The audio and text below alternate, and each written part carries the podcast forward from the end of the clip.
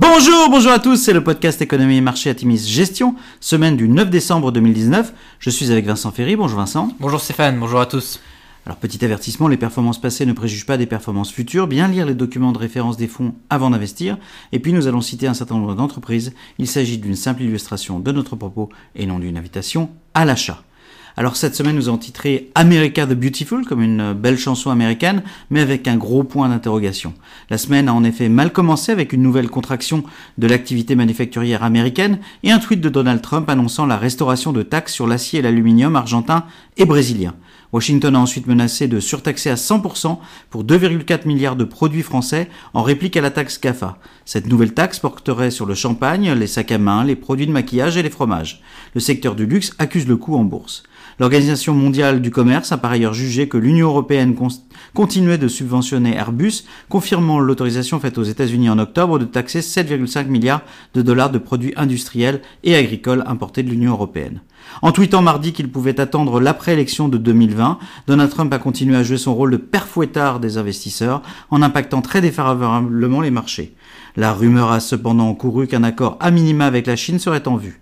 Les marchés attendent dorénavant avec fébrilité la date butoir du 15 décembre qui devrait voir 15% de taxes supplémentaires appliquées pour 160 milliards de dollars de marchandises chinoises importées.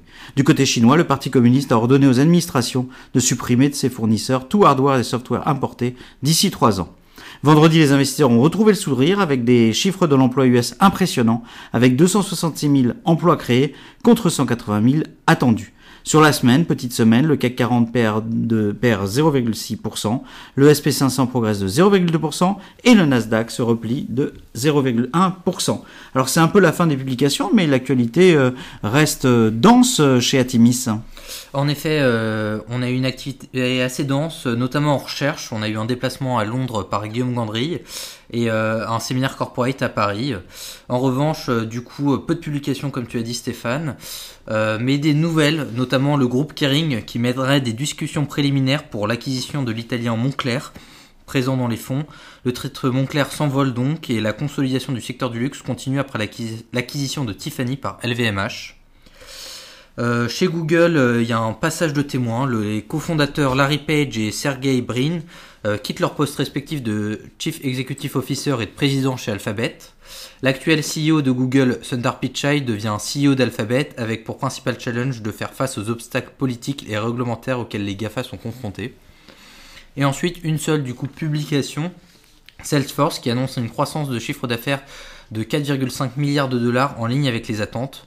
Parallèlement, les résultats bénéficiaires du groupe dépassent les attentes à 0,75 dollars de bénéfices par action contre 0,66 dollars anticipés. Et malgré une guidance en ligne avec celle des analystes pour l'année 2020, le groupe reste assez prudent sur la fin d'année et ne relève, ne relève pas sa guidance sur les prévisions de revenus au quatrième trimestre de l'année. Alors en conclusion, bien la semaine va être riche en événements politiques. Nous regarderons très attentivement les résultats des élections au Royaume-Uni le 12 décembre et l'avancée des négociations sino-américaines, la date butoir du 15 décembre approchant. Le dossier de l'avancement de l'impeachment de Donald Trump sera surveillé, même si à ce stade les démocrates semblent malgré eux prendre la voie de l'enlisement. La situation en France sera également regardée de près. La prolongation des grèves devrait avoir un impact très défavorable sur une des économies européennes qui se portait pourtant le mieux ces derniers mois. Le premier conseil des gouverneurs de la BCE, présidé par Christine Lagarde, sera également très attendu à un moment où la croissance de l'économie européenne reste à tonne. La Fed se réunira également mercredi, avec peu attente sur les taux, mais une explication plus claire de la politique de la Fed sur le marché des repos US après la crise de septembre et l'intervention de la Banque centrale US. Nous maintenons nos allocations en l'état et nous réjouissons notamment du bon parcours de nos fonds thématiques dans ces moments d'incertitude. Notre prochain événement, les rencontres de Sopi, c'est l'instant publicitaire pour South Pigalle, aura lieu à l'Institut Dontière le 10 janvier prochain.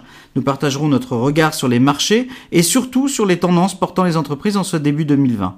À un moment où tout le monde parle ISR, nous écouterons ceux qui sont à la pointe de la démarche dans les entreprises avec Elisabeth Soublet, entrepreneur et vice-présidente des Bilabs en France. Réservez donc votre place auprès de l'excellent Antoine Gazurovski, antoine.gazurovski at atimis.fr. Gazurovski, ça s'écrit G-A-S-I-O-R-O-W-S-K-I. Antoine.gazurovski at atimis.fr. Nous vous souhaitons une sublime semaine à tous et avons une belle pensée pour ceux qui, euh, ces jours euh, prochains, vont devoir aller au boulot à pied. Bonne semaine à tous.